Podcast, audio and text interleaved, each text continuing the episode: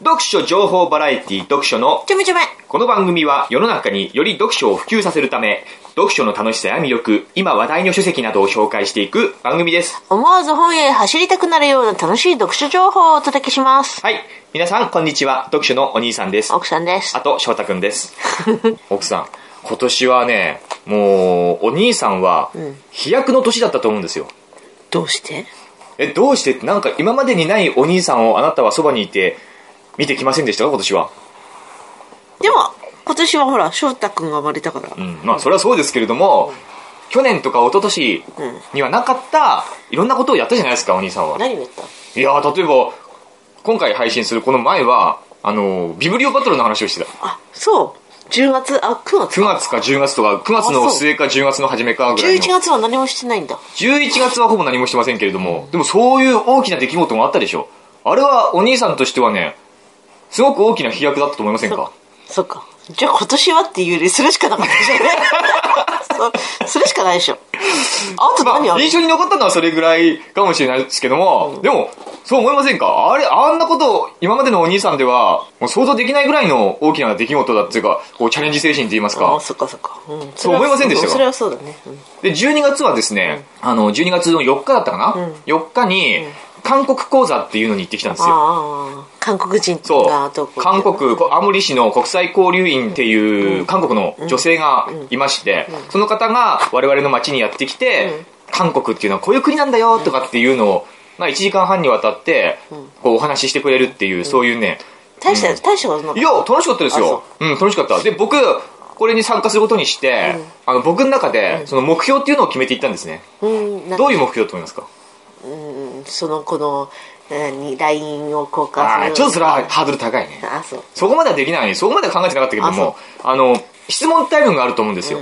あるもんじゃないですか。その質問タイムの時に、何か一つでいいから、質問するっていう目標を自分の中でね、決めて臨んだんですねなる。ほどね。うん。参加者は20人ぐらいいました。うん、あ、そう。うん。ほとんどおじさん、おばさん、ほとんどおばさんだね。うん、暇だね。うん、暇な。だって昼間、あの、平日の、そういう2時とかからやってましたから、ほとんどおばさん。あと、たまにおじさんとかじじいとか、一人二人ぐらいいる中で、一番若いのが僕みたいな、ねこの男は一体昼間から、何昼、何を言ってるんだと。無職かと。働き盛りの若者が、昼間に韓国講座に来て何やってるんだって思われたかもしれないけれども、僕はそれに参加してきまして、まあ、質問しようって決めていったわけ。だからこれも、今までのお兄さんからしてみると、できない、そういう性格じゃないですか。引っ込み思案で、人前で口聞けなくって、ましてやそういう20人もいる中で、手を挙げて、質問がありますって、発表するっていうのはさ、なかなかできないと思うんです。あなたちなみにできますか？私、うん質問ぐらいはできます。あできますか？ビブリオバトルはできない。あそうでしょ。いやビブリオバトルは、いまだに僕は、あのー手震えちゃう手震えるっていうかさ、あの、決して、そういう病気の方を揶揄するわけではないんですけども、PTSD ってあるじゃないですか。ああ、心的外傷。心的ストレス障害。トラトラウマですよね、うんうんトラウマがフラッシュバックして、なんかこう、精神に異常をきたして、はぁ、はぁってなってしまうやつ、こう日常生活を送ってても、ふとした瞬間、それをパッと回して、はぁ、はぁ、はぁってなる、その障害、あるじゃないですか。僕決してこの人たちをバカにするわけじゃないよ。でも、僕はこれだと思う。本当に。何、いや、本当にそういう病気だっていう人は、いや、そんなもんじゃねえって言うかもしれないけれども、あの、このビブリオバトルのその緊張と、やっぱ、3分、三分しか持たなくて、あと、どん詰めりして、ね、もう、あわあわなった、あわあわなって終わっていった、あの時の自分のその、気持ちっていうの、本当に、もう、あ、失敗したっていう、あんだけ、こう、張り切って、僕はできるできるって思ってたのに、ね、失敗してしまった時のその、恥ずかしさっていうか、なんて言うんだろう。ね、それが、もう、ふとした瞬間、本当に未だにそうだよ。逃げて未だにふっとこう出てきて、であーってなんだって、あーってなるんだよ、本当に。お風呂とか入ってて、こう頭とか洗ってても、その前後は何も考えてないんだけれども、ふと頭洗ってる瞬間に、はぁってこう、顔を覆って、なんかうずくまってしまう。仕事してても、本当に急にだよ。いいじゃないですか。なーってこう、絶対うん、そうか。なるんで、未だになるんだよ、本当にあそう。で、あの時のゲロしそうなぐらいの緊張っていうのを思い出す。で、やっぱあの、良かったなと思うのは、ああいうゲロしそうな緊張っていうのを大人になってから味わうと、その後、心臓っていうのは気持ちっていうのは強くなるなっていうのは一つ思った。なるほど大人になってからなかなかそういう経験ってないじゃないですか。筋トレと同じかうんそう。まあ、筋トレと同じかどうかわかんないけれども、今そうって言っちゃったけど、感じで あの、そういうことないじゃない？大人になってから、そういう緊張する場所、自分を追い込むような場、しししししし状況に自分を追い込むっていうことはないでしょないね安穏と生きちゃうじゃないですか。そうだね大人って。でもそういうことをやってみると、その後に、いろんなことがへでもなくなってくるっていう。だってその後何もなかったんですよその後何もない違う違う違う。だから、質問したんですよ。それが、そうねなんてことないなって。それはビブリオバトルにいや、それが、質問は、通のそもそも、誰でもなんてことない。それがなんともない。でもここで、ただ質問するなら、誰でもできる。でも、ちょっとこう、笑いを取ろうとかさ、ま、周りの、ね、ちょっとこう、普通じゃないことを織り込んでみようと。いう気持ちだったわけよ。だから、あのー僕が質問するときに、キム・ジヒさんって言ったかな、キム、あの、金って書くやつね。あの、キム・ジヒさんっていう女の人だったらすごく綺麗な方だよ。で、20何歳だったか ?20 代半ばぐらいだと思うんだけども、本当に可愛い人で、僕まず驚いたのが、日本語すごい上手なのよ。なるほどね。本当に上手。なんかもう日本語上手っていうレベルじゃないんですよ。もう日本語なんですよ。じゃあ日本人なんじゃないですか？もうそうも、そう思ってもおかしくないぐらい、本当に。ちょっとまあ、ちょっとあの外国なまりっていうんですか多少あるけれども、あの、ほぼ日本語。で、それだけじゃなくて、おしゃべりそのものが上手なんですよ。語彙がすごく豊富だし、質問した時に返ってくる言葉っていうのがすごく的確だし、日本人よりも本当に日本語使いこなしてるっていう感じが僕はしたんですよ。だから、何この人？本当に日本語すごい上手いと思って、あの、質問自体は本当に日本語どれぐらい勉強されてるんですかっていう質問だったんですよ。でも、そこに、あの、いや、さっきから楽しく聞かせてもらってるんですけども、驚いてしまって、すごい日本語上手じゃないですかって。あの、ここにいる人たちよりも日本語上手だと思うんですよねっていうふうに、こういう、うんじゃないですよ。ここ笑うとこなんだって。いや、みんな傷ついたと思うよ。ここにいる人たちそこにいる人たち傷ついたと思うよ。ここにいる人たちより日本語上手だと思うんですけれども、でもここでちょっと笑い取れたよ、あ実際。なんか、会場がちょっとふんふんふんってなってましたよ。だから、だから。でそういうのをできたことが良かったなとできるよう。に僕もなりましたと。そう。うん。で僕その時にちょっと納得できなかったのが、彼女は一番最初の自己紹介の時に、私はキム・ジヒですってね、でもキムっていう名字は、すごく韓国ではいっぱいある名字で、キムさんってあんまり呼んでほしくないみたいなこと言ったんですよ。だから下の名前のジヒさんとか、あるいはジヒちゃんでもいいですよ、みたいな、こうにこやかにジヒちゃんでもいいですよ、みたいなこと言ってたんですよ。だから僕は質問の時に、あの、本当にさっきから聞いててびっくりしたんですけども、ジヒちゃんはって僕言ったんですよ。ここは、ジヒちゃんはって言ったんだから、ここはなんか反応欲しいじゃないですか。勇気を出して僕は、ジヒちゃんはって言ったんだよ。え、でも、本人がそう言って呼んで。呼んでって言ったからだよ。だから、ここでもさ、ちょっと反応欲しいじゃないですか。誰も普通ジヒちゃんって言わないですよ。その初対面っていうか、その、韓国講座の場で、でもジヒちゃんはって言わないでしょ。でも僕はそこでちょっと、そう言ったらなんか反応してもらえるかなと思って、ジヒちゃんは、さっきから聞いてすごく日本語うまいんですけどって、でも、一切反応しないんですよ、ここ。ジヒちゃんはって言ったらなんか半笑いだったんですよ。ただ、ただ半笑い、ジヒちゃんは。ジヒちゃんただ半笑いなんだよ。ここは反応してほしいでしょ。ねえ。それはちょっとね、納得できなかった。何も反応してこない。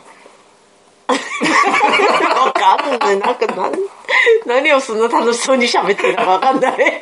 ジヒちゃんは可愛かったね。あそうよかったじゃないですかジヒちゃん可愛かった。はい。ということで、こういうなんてことない話を大げさに喋るね。ねえねえ そうだよ。お前らって、お前ら読書目何にも更新しなかったけど、その程度しかないのかと。ね。まあ今年は飛躍の年だったと。お兄さん今までにない、こう自分っていうものをこう解放できました。うん、よかった。来年はもっともっとこう飛躍の年にしたいなって僕なんかは思うのね。うん。翔太君もまあ生まれたことですし、僕はめでたくあなたのところの仕事をクビになったことですし、と。ね クビになっちゃったと。ねお、お父様とうまくできないこの人はってね。で、今まではあの、みんな知ってる人は知ってると思うんだけど、ツイッター関係の人は知ってると思うんだけれども、冬には僕は除雪の仕事っていうのをやってたんですよ。これは奥さんの、うちが会社なわけでも、奥さんのうちが会社で、奥さんのお父様が社長なわけよ。で、まあ除雪の仕事を請け負ってると。で、そこに僕が、そこに組み込まれて、冬は除雪の仕事を僕やってたんですよ。何年間かね。ここ結婚してからずっとですよやってたんだけれども、これお父様との折り合いが全然うまくいかないって。で、お前はクビだと。どうしてそういうことが起こるのが、ね、こういうことが起こるとは僕は思わなかったよ、はっきり言って。あなたも思わなかったかもしれないけれども、とにかくクビだってなってしまって、僕は一切そこに関与することができなくなったわけですよ。かわいい。ね。いや、これは、僕は、むしろ、チャンスかなと思ったわけよ。ね。これで僕を縛るものが何もなくなったなって、これは物事はいい方に考えなくてはいけないなって、そう思いませんか？私さ、たまにさ、んあなたすんごいバカなんじゃねえかなとかって。うん、バカじゃない。すごく、うんちゃんとよく物事を考えてる人間ですよ。うん、そうなのでもまあ、あ ある意味、あの、考えうる中で最悪な出来事が 最悪やん。収入なしだよ。でも、いや、確かに今冬の仕事はありません。ね、女房子供を抱えてと。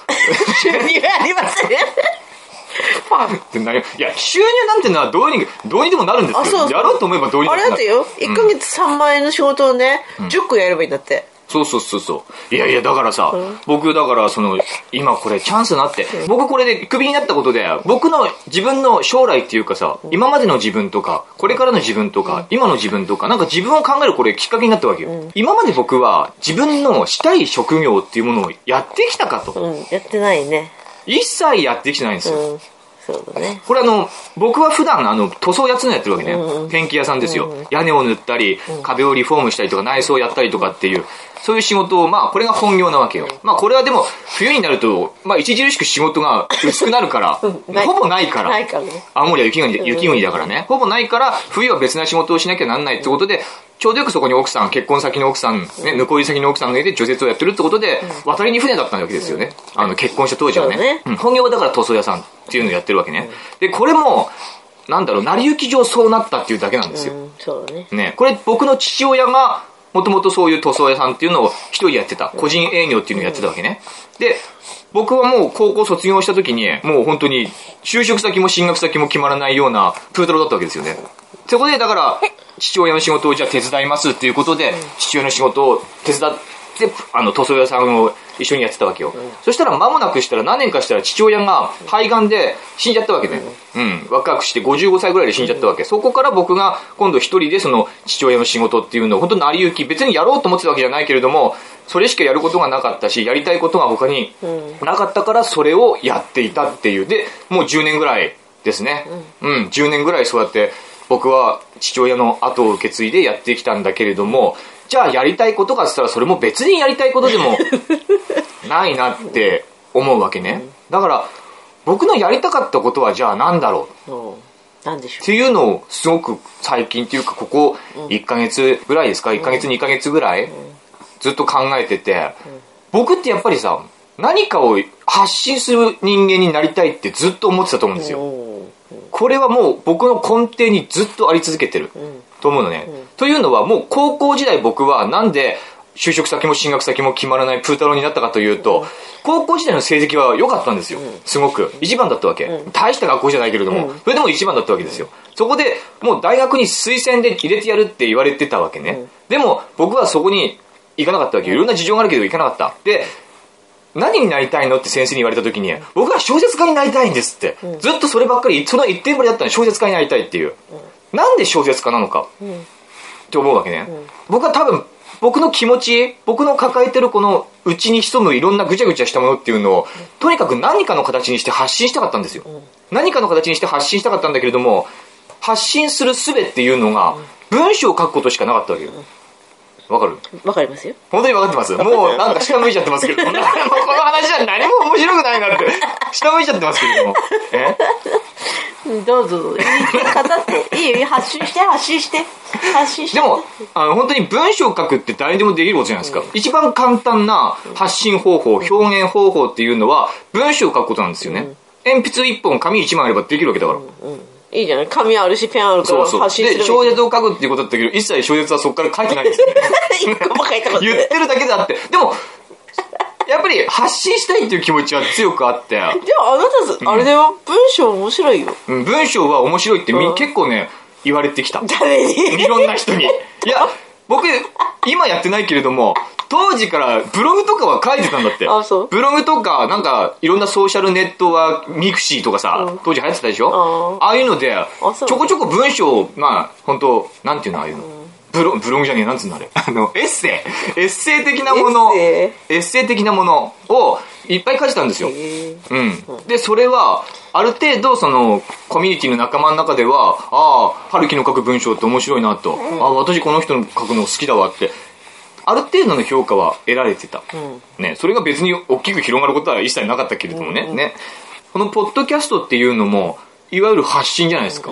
今は音声だけのこのポッドキャストだけれども、うん。動画配信っていうのもあるわけ。あ YouTube とか YouTube とか。やった、やりたくないですか？やりたくない。やりたいでしょ。やりたくない。やりたいよ。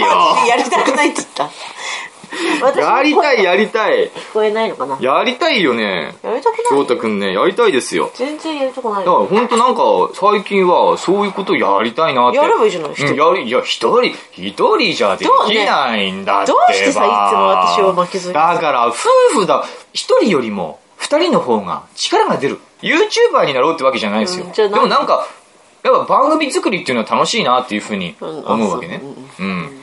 来年は、まあ今年今からはさ、もう指導し始めますけれども、来年はそういうことをやっていきたいなといや私はやらないよいや、あなたもやります。必ずやることになります。だってそもそもあなたこの、ポッドキャストのラジオでも、最初もう、やらない。私は絶対やらないからって言ってたんですよ。私今だにやらないと思ってるねいや、やりたいじゃないですか。ほんと最初はね、奥さん、大反対っていうか、あやらないやらない。もう、いや、私はやらない。あなた、私あなた一人でやればいあなた一人でやればいい。でも結局奥さんやったじゃないですか。で、やったら、ちょっと聞いて。やったら人気出たし、やったら面白かった。何翔太君ゲロッチしてるな。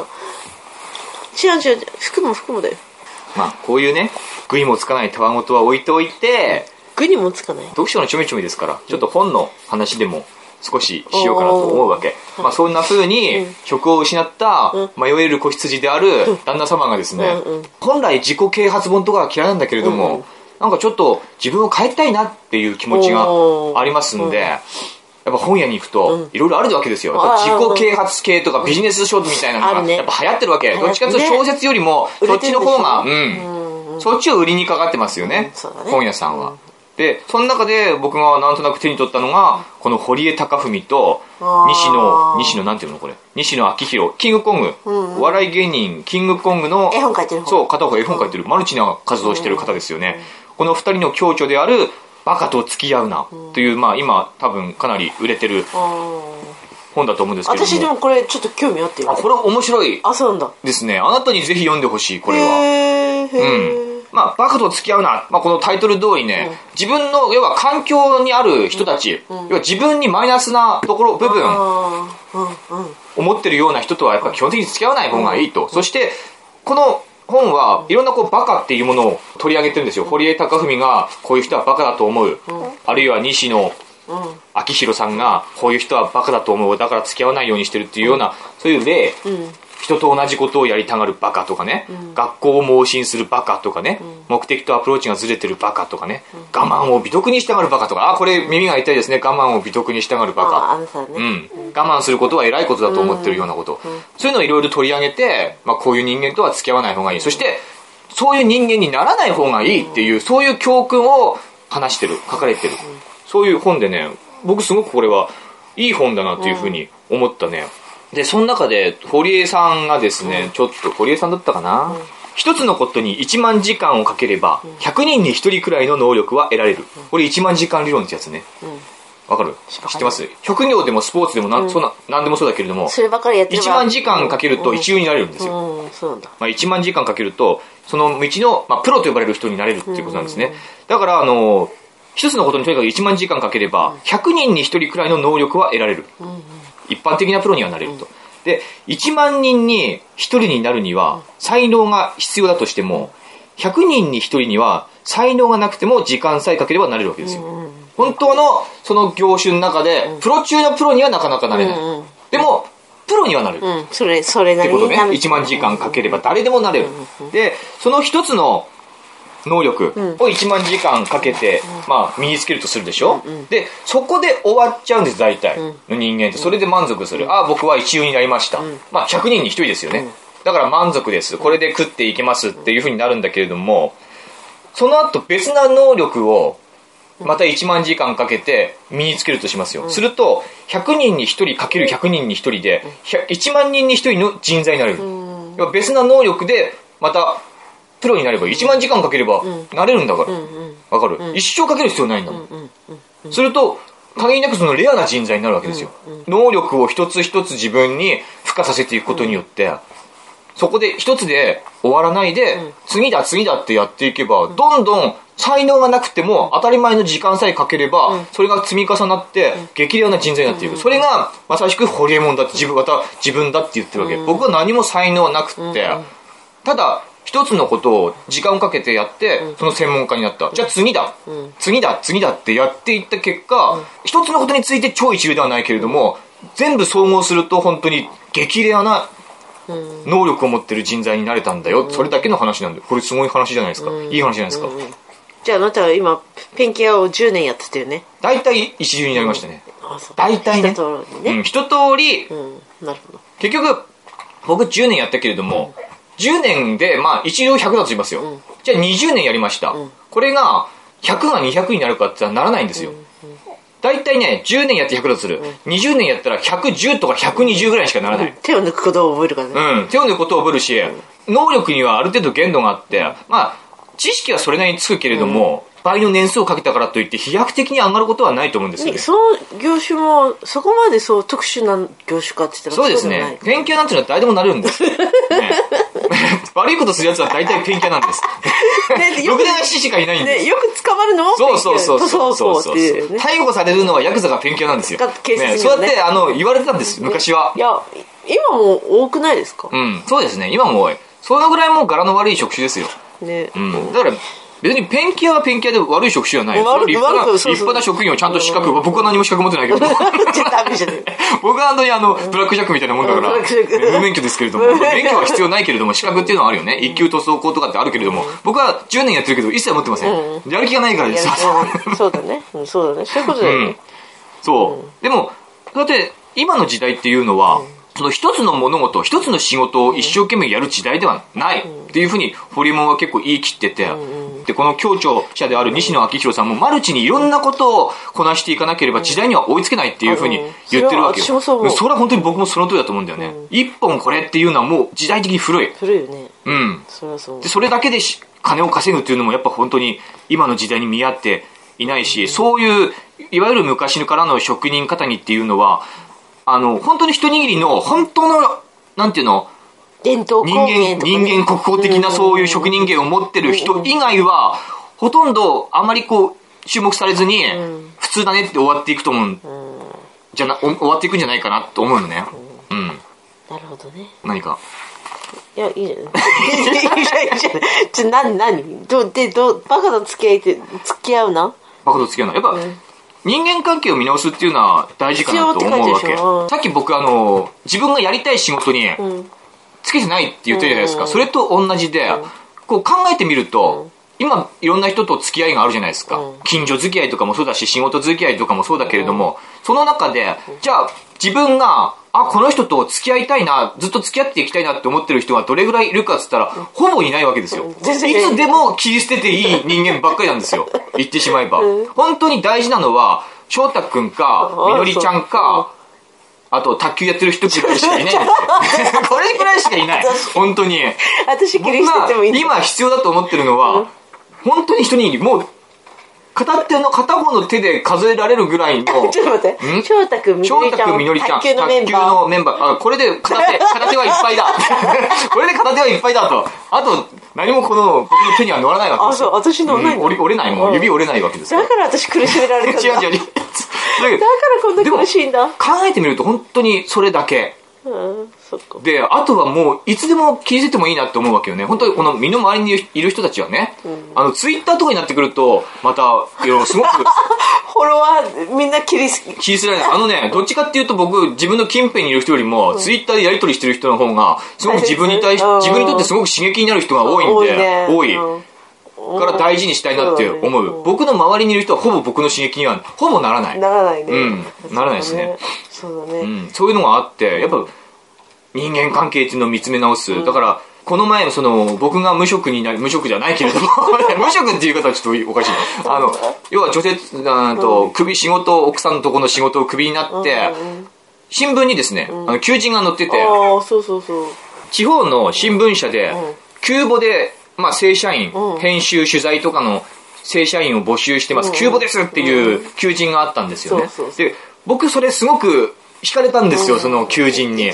なんか、これ僕がやりたいことに近いかもって思ったわけ。まあ、近いかもって、実際行ってみたら全然違うかもしれないけれども、でもちょっと行きたいなっていう揺らいだの気持ちが。でも、その時、でもちょうど、その塗装の仕事の方で、ちょっとこう呼ばれてるところがあったから、それを求人に飛び込むためにはそっちの方を断らなくちゃいけなくなるかなって思っちゃったわけね。それでこう迷ったわけ。で、別にそっちは、そっちの塗装の方はさ、そこまで、そこまで僕の人生にとって必要かって言われたらそうじゃないから、うん。消え捨ててもいいんだけれども、そこをなかなか消え捨てられないのが人人情じゃないですか。やっぱりちょっと世話になったし、僕のことを当てにしてるんじゃないかって思うと、そこをないがしろにできない。もうそこに返事をしてるわけだから、行きますって返事をしてるわけだから、せっかく呼んでくれてるしってなると、いけないわけですよ。で、後悔はしないけれども、そっちもやっぱり行ってみたかったな、求人受けるだけ受けとけばよかったかなって思うわけよね。飛び込んでみてもよかったんじゃないか。でもやっぱりこっちでも呼ばれてるしって。ねこれですよね。こういうのがあるから、やっぱり普段から付き合う人間っていうのは整理しておいた方がいいのかなって思うわけ。ね、いざっていう時に自分のやりたいところにパッてこう行くためには、そこまで、そこまで重要じゃない人間関係っていうのは、あまり付き合わない方がいいのかなっていう気持ちが、でもそもそ気もあなた別に友達いるわけじゃないしさ友達いないですね。で誰もいないじゃん。誰もいない。整理するも。何もたまにそうなるじゃん。仕事の付き合いとかって、どうしてもこう、しがらみですよ、やっぱり。でもそれだってさ、やっぱりそうしないと生活ができなかったわけでしょ、うお金になったんだからさ、うん。いいし付き合いではあるよねまあ、悪い付き合いではないです、決して。悪い付き合いないけども、それはじゃあ、でも整果たして自分がそこをやりたいところがこれから継続して人生をかけてやっていきたいところなのかって言ったらそうじゃないねっていう話になるし、だからそれを思いっきり見切りそう、みやっぱりうん。自分が本当にやりたいこと、自分の人生っていうのを自分の手のひらの上に乗せたいんであれば、いわゆる人に多少迷惑をかけなくてはい、かけることも必要なのかなっていそうことね。あの自分でさ、ん。なんていうの？成功してる人はさ、やっぱり人に迷惑かけることもしてるはずだよしてるです。してますね。うん。やっぱりいい人はね、人に流されるし、そうそういい人っていうのは人のことばっかり考えて、うんその結果、進めない進めない、うん進めないんですよ。切り開開いていけない。うんいけない自分の人生っていうもの成功。してる人は大体自分勝手な人って結構多い。そうですよねそういう人が成功してると思います、それは僕はもう、そしてずぶとい。そう神経がずぶとくて、不義理をしても、人に対して不義理をして、あいつああだったよって思われることを気にしない。なぜなら、それよりも大きな世界がまた先にある。自分が目指してる、本当に付き合いたい人間との付き合いっていうのがあるとするならば、付き合いたくない人間に何を言われようが知ったことじゃないっていう気持ちの強さっていうのを、おそらくホリエモンとか、この西野うん昭弘さんも、読めねえよ、これ。ななんでこの感じ。ねえ 両両広思ってるだろうね、と思うね。うん。であなたは結局無職でいや、無職っていう言い方は違うと思うんですけれども。だからこれから、るからねうん、僕はこの、この冬は、ちゃんと自分のこれからやりたいことっていうのをもう一回見つめ直す、いい時間かなっていうふうに思うわけよね。じゃ。あ見直し、ん。見つめ直してください。はい、メールが来てます。はい。10月24日のメールですいね。つだろう？10 すいませんでした。10読書のお兄さん、奥さん、ご出産おめでとうございます。はいありがとうございます。ほぼ数日違いで私も出産し、はあこれ読んだっけ？あ可愛い赤ちゃんに癒されつつ、夕方の黄昏泣きというやつにやられながら、若干の寝不足とともに日々を生きております。毎日毎日これでもかというほどごっそり毛髪が抜け、けれどももともとものすごい毛量なので、毛量。なので、毛量じゃない。毛量っていうんですか？地味毛量ですか？なので、薄毛の心配はない、トン吉です。ねえ。何ですか？薄薄毛の心配のないくくらいの地味毛量ですよ。すごいんだねじゃあ私も薄毛だよまああなたはもう薄毛ですよ。スカスカだから、髪型っていうのは重要なの。うんね。あの、年をと、まあ、年を取ったなんて言っちゃ失礼だけれども、やっぱ奥さん、やっぱ中年女性じゃないですか。ね。誰が？であなたですよ。嘘中年女性でしょ？中高年の中でしょ？ね。中自分の、自分の奥さんが中年じゃないですか。すると、中年女性の、なんか謎みたいなことに気づき始めるの、僕はね。で、中年女性、中高年女性ってどうしてパーマかけてる人が多いんだろう？あそれなんか言ってたじゃん。あ、いや、マム言いました、これ。言ったあ、言った？あ、じゃあ言わない？うん言わない。私その中高年女性のさ、うん。こうあちょ中と高の高のちょっと手前ぐらいの女の人、どうしてこう化粧の匂いがすごいんだろう？うん。って、謎解きましたか？な昔から。はい。化粧の匂いすごいですね。すごいよね。うん。なんでですか？で、私ほら、この10年ぐらい付き合ってる人がいるのね、はい。女の人でね。はいまだ中年だ、中年の入り口？あ、んうん。後年までが全然中年の、何歳って言った方が分かりやあ、すいんですか？今、50、60近い人かな、うんはい。60前後、60、だからまあ60としましょうよ。はい。60だとして、ん。50ぐらいからしてんのかな、ん。はい。多分ね、はい。その頃は全然匂いしなかった。化粧の匂いがあまりしなかった。近寄ってもね。そ。う。で、今になったら、60近くなったらすごすごい。なんかプンプン化粧臭いと。そう。匂いがね。うん。あれなんわざとつけてんだね。化粧の匂いじゃないんだねきっと体臭をごまかしてんですか？何ですか？なのかな？なんかなんかこうわざとつけてるんだよあれ。だからなんでわざとつけるのかって。香水とかさ、うん。はい。こう若い人向けのじゃないから、うん。若い人は嗅いだことのないようなん。匂い、なん練りおばさんってなんかかおばさん特有の匂いってあるよね。そうそうそう本当に化粧っていうか、なんていうのかな？練り香水みたいななんていうの香水とも違うし。日本日本的なうん。香り、なんていうの、うん着物のに、なんていうの着物の匂いっていうの、うん、なんかあるよ。袋香水ななんだっけ、うん、わかる。なんかあるんだよ。そんな匂いそういう匂いを発し始めるなんかうんっていうのはわかる。わかるそれなんでなの？そういう年代謎は解けてない。謎は解けてないよ、何もお前は。いやその年になると多分もっとなんかつけたりするだからそれは何かだ、何か分かったら、何かだって言って、みんな腑に落ちるんだけども、結局何も言ってないよ、お前。急何もない。急にさ、うんなんかつけたくなる年頃なんだと思うよ だから謎が解けてないですよ、だ。って今まで匂いしなかったのにさ、ええそうですね。すごいなんでこの人こんなに物事が前に進進みませんね、あなたはね。そこ、ちゃんと解明してから言うんだよ、それは。これだって言うのが。そういうこと、なんでパーマにするのか。髪量をごまかすためだ。ピカーンとこれ腑に落ちるでしょ、ね、だからみんなおばさんパーマにするんだ。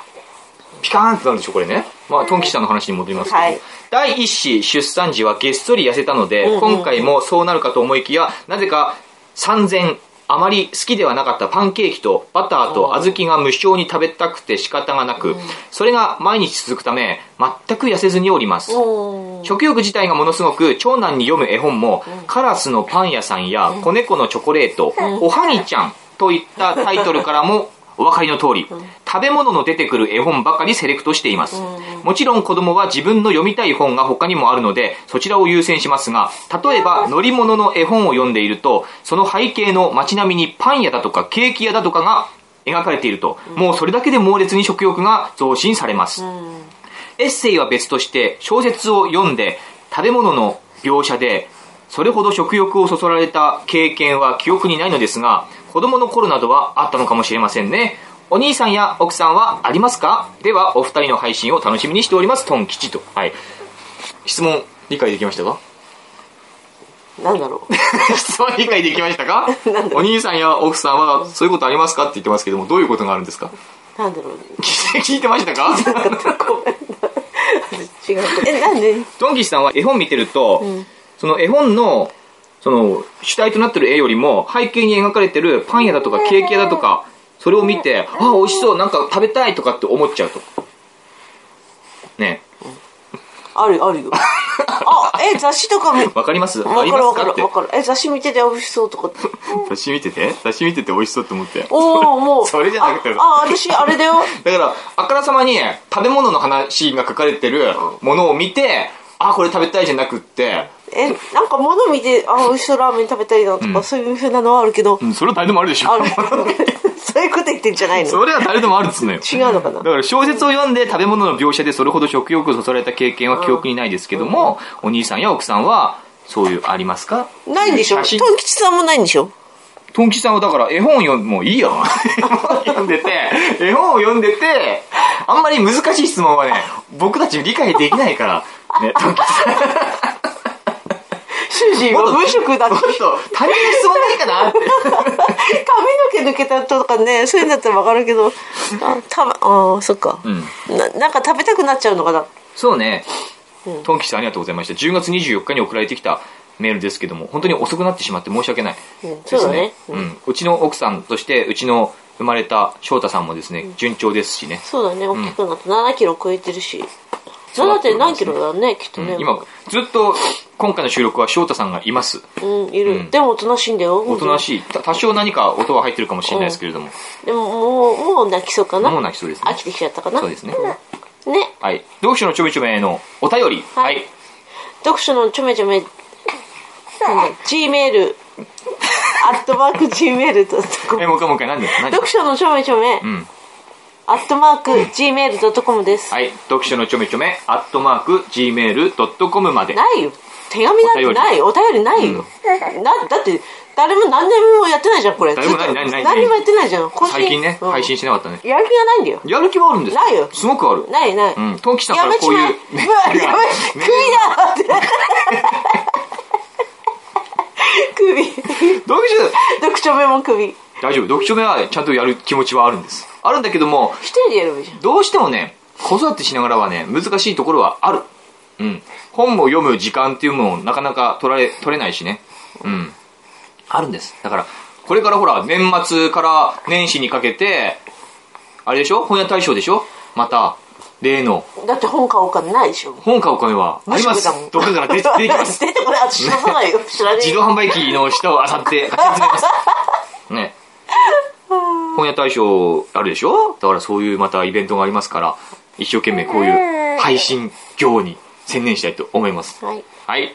ということで、トンキーさんどうもありがとうございました。は年末にかけてもう一回ぐらいは配信したいですね。はい。そうですね。はい。では、今回はこの辺で、はい皆さん、良い読書をバイバイ。